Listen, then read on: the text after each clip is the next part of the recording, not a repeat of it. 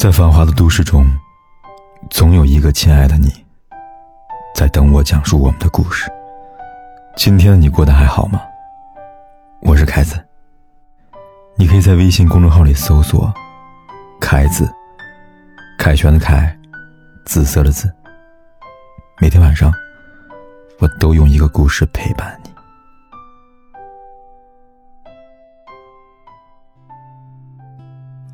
昨天和一朋友吃饭，聊起他一个同事。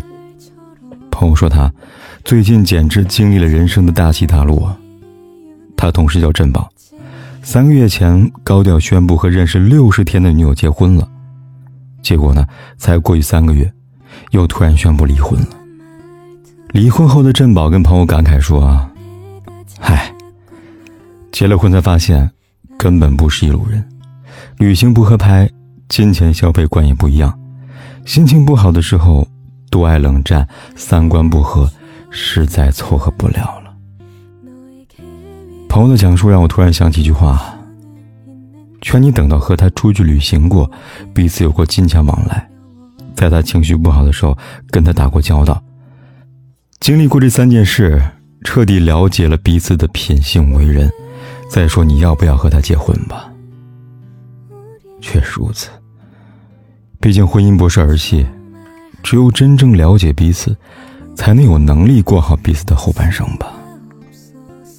日语里有个词叫做“成田分手”，源于很多情侣或者新婚夫妇旅行回来直接在成田机场分手，所以成田机场也被称作分手机场。提到成田分手，讲一个网友瑶的故事吧。瑶瑶通过亲戚介绍认识现男友。期间彼此感觉都不错，加上双方父母催婚，结婚被提上日程。但在结婚前，瑶瑶和男友决定先去日本旅行一趟，好好放松身心，以便接下来好好的经营两人的婚后生活。瑶瑶和男友对此次旅行都满怀期待，去之前就做好了一整套的旅行攻略。可谁知道，旅行途中还是争吵不断。在饮食选择上，瑶瑶坚持选择口碑好、干净卫生的餐厅，哪怕远点没关系。而男友则以近和便利为主，能吃就行，不想奔波。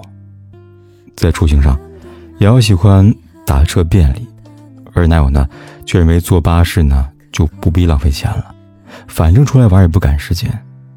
还有各种的吃穿住行的小细节，都让瑶瑶倍感心累。旅途的奔波。加上不断的争吵，对日后的生活，两人只剩下了心灰意冷。所以在成田机场回程的时候，便分手了。瑶瑶最后遗憾的说：“想不到原本坚定要结婚的两个人，不过因为一次旅行，竟成了成田分手的见证者。”但我倒觉得，瑶瑶应该感到庆幸吧。因为这次旅行，让他真正了解了彼此，避免婚后的鸡飞狗跳。游记钱钟书老先生的《围城》里边有过这么一句话：“旅行最实验得出一个人的品性，旅行是最劳累麻烦，叫人本性必现。经过长时间苦旅行而彼此不讨厌的人，才可以结交做朋友。结婚以后的蜜月旅行是次序颠倒了，应该先旅行一个月。”一个月舟车仆仆以后，双方还没有彼此看破、彼此厌恶，还要维持原来的婚约，这种夫妇保证不会离婚。所以，姑娘别急着结婚，先一起去旅行，回来再问问内心是否还愿意吧。现实当中有非常多的情侣因为金钱观、消费观不同，最终相爱一场，却分道扬镳，不欢而散。可是两个人只要在一起，金钱往来便不可避免。今天你为我买了包包，明天我送你 AJ。如果太斤斤计较金钱往来多寡，那感情便犹如泡沫，一碰就碎。而被钱打败的感情，都不值一提。前面说到朋友的同事振宝，据朋友转述。他跟妻子离婚的绝大部分原因，其实都是因为金钱的往来问题。他是节约保守派，在金钱消费上向来是遵从勤俭节约，能不浪费钱就不浪费钱，所以在浪漫上从来没他什么事儿。可他前妻却是那种钱花出去才有意义的新时代女性，主张就是会花钱才会挣钱。两个人结婚后，在短暂的相处时间里，就因为消费问题，好几次吵得不可开交。妻子鄙夷他的钱又不是省出来的，而他看不惯他的败家。在婚房布置上，妻子全挑好看又贵的，当时他很不爽。感觉浪费钱，但想到一辈子就结一次婚，也不能亏待前妻吧，认为婚后又会改，也就忍了。可后来每天面面相觑的相处下来，才发现，两个人的金钱消费观真的是大相径庭，根本没办法调和。其实节约没错，能花会挣也没错，错就错在节约的人不应该找一个能花的人结婚。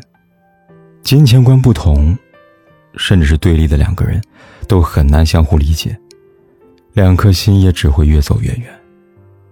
你觉得重要的东西，对方觉得没有意义，所以一直否定你；对方坚持的东西，你觉得没有必要，所以一直嫌弃他。婚姻两个人如果无法相互理解，就更别谈相互支持、相互进步了。所以，姑娘。结婚前，先了解清楚彼此的金钱观和消费观吧。要记住，钱花不到一块儿，感情也合不来。网上有句话说：“看一个人爱不爱你，不是看他能对你有多好，而是看他心情不好的时候能对你有多差。”记得电视剧《欢乐颂》里有过这么一个桥段：樊胜美和男友王百川准备去吃饭。途中还特别开心的跟男友分享邱莹买房的事儿。她不知道当时的王百川谈了一笔生意失败了，心情很糟。所以很不凑巧，樊胜美撞在王百川的枪口上，两人一言不合争吵起来。而这样的桥段在整部剧中陆续出现了很多次。在每一次争吵过后，王百川的道歉几乎都是：“对不起，刚才是我心情不好，你不要介意。”可不得不承认。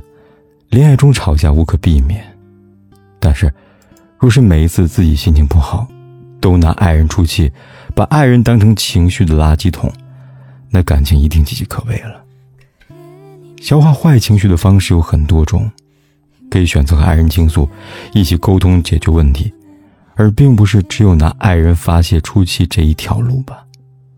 再者，真正深爱你的男人。一定不舍得你难过伤心，更不会任由情绪发酵，让你承担他所有的不开心。有位读者丫丫留言过她的故事。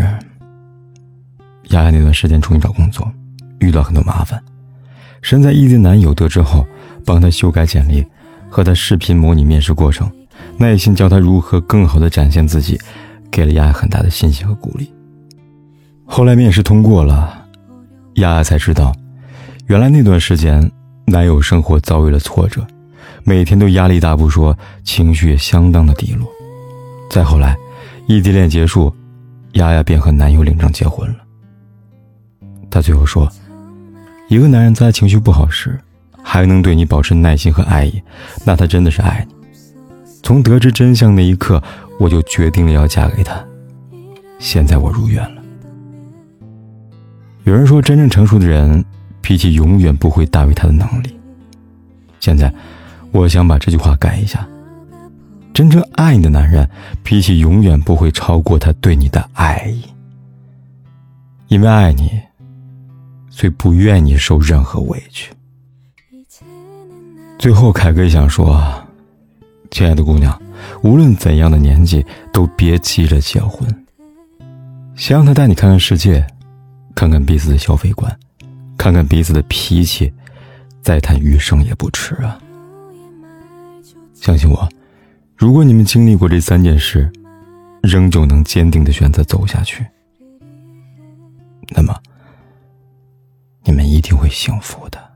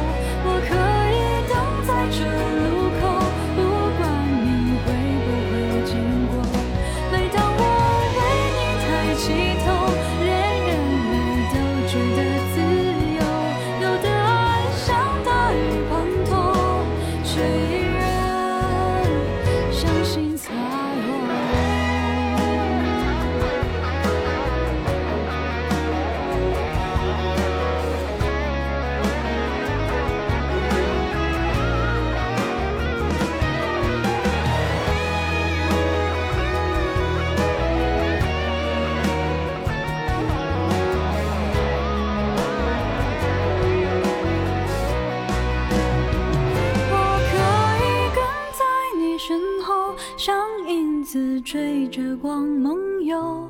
我可以等在这路口，不管你会不会经过。每当我为你抬起头，连眼泪都觉得自由。有的爱像大雨滂沱，却依然相信彩虹。不管天有多黑，夜有多晚，我都在这里等着，跟你说一声晚安。